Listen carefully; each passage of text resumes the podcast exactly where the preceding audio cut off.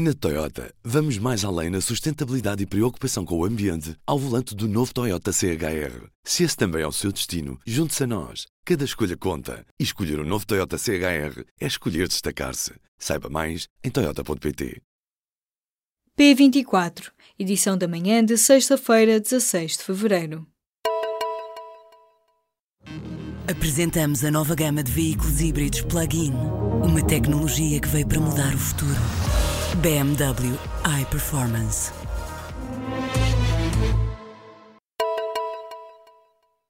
Os subsídios à indústria na fatura da luz vão chegar aos 88 milhões em 2018. São cerca de 24 milhões de euros a menos do que no ano passado, segundo as contas da entidade reguladora dos serviços energéticos.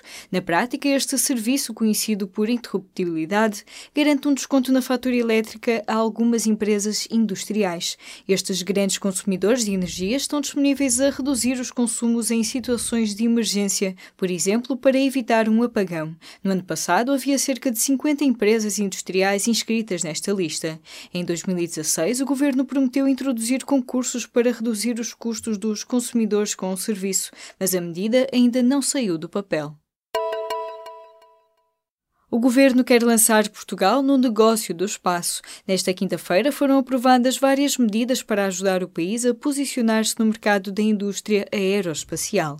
Além da prometida Lei do Espaço, o Conselho de Ministros confirmou o lançamento da Estratégia Nacional do Espaço e o lançamento das bases formais do Air Center nos Açores. Na quinta-feira foram também renovadas as parcerias com o MIT, a Universidade de Carnegie Mellon e a Universidade do Texas dos Estados Unidos e ainda da Sociedade Fraunhofer da Alemanha.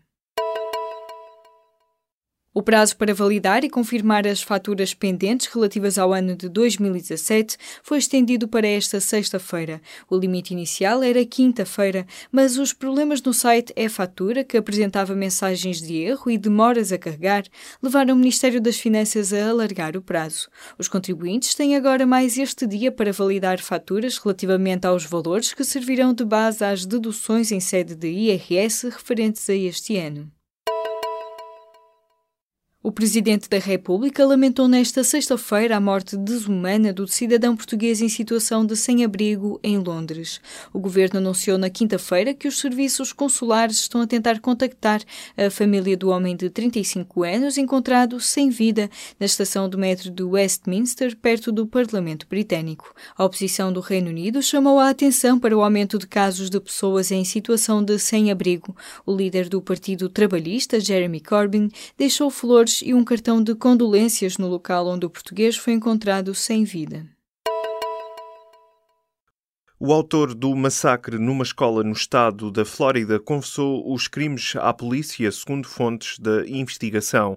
O atirador Nicolas Cruz enfrenta agora uma acusação de 17 homicídios premeditados. As razões continuam por revelar publicamente mas as últimas horas serviram para conhecer mais detalhes sobre o contexto em que tudo aconteceu. Num vídeo publicado no YouTube antes do pesadelo na Flórida, o rapaz de 19 anos disse que um dia seria atirador profissional numa escola. No ano passado foi expulso do estabelecimento onde agora cometeu os crimes. Na escola andava quase sempre sozinho e alguns colegas explicaram que tinha um comportamento errático e gostava de violência. Citado pela Associated Press, o líder de um grupo de supremacistas brancos confirmou que Cruz era membro da organização. A morte de 17 alunos também reabriu a discussão sobre o controle das armas nos Estados Unidos. Os professores vão estar em greve entre 13 e 16 de março. A informação foi confirmada por diferentes organizações sindicais do setor. O protesto vai decorrer faseadamente por regiões e é convocado por 10 estruturas sindicais, incluindo a FENPROF e a Federação Nacional da Educação. Em causa está a falta de propostas em torno do reposicionamento na carreira dos docentes que entraram no quadro durante o período de congelamento. A paralisação de março vai decorrer no dia 13 na região de Lisboa e na Madeira, a 14 no sul do país, a 15 na região centro e a 16 no Porto e nos Açores. Foram detectados 115 crimes de poluição no Tejo no ano passado, uma média de dois crimes ambientais detectados por semana. Os números foram revelados nesta quinta-feira pelo Inspetor-Geral do Ambiente aos deputados. Nuno Banza recusa as acusações de incompetência dos inspectores. As queixas vêm da empresa Celtejo na sequência das dificuldades na recolha de amostras na saída da tubagem da empresa para o rio junto à Vila Velha de Rodão. A 24 de janeiro foi detectada uma enorme mancha de espuma poluidora junto de Abrantes. O Bloco de Esquerda pede responsabilidades em relação à alteração da licença da Celtejo, que permitiu à empresa duplicar os valores das descargas. Nesta sexta-feira, o Ministro do Ambiente João Matos Fernandes admitiu que as descargas para o Rio Tejo devem ser condicionadas por regras mais claras e padrões ainda mais apertados. O Infarmed alerta que as mulheres não devem iniciar tratamentos com o Esmia, um fármaco para tratar miomas uterinos. Numa nota divulgada nesta quinta-feira, a Autoridade Nacional do Medicamento explica que foram notificados casos de lesões hepáticas graves, incluindo casos de insuficiência hepática aguda que necessitaram de transplante. A recomendação mantém-se até estar concluída uma revisão de segurança da Agência Europeia de Medicamentos.